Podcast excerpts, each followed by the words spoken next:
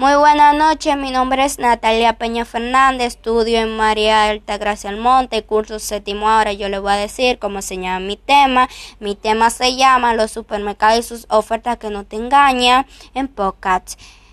Ahora yo le voy a hablar sobre un supermercado online.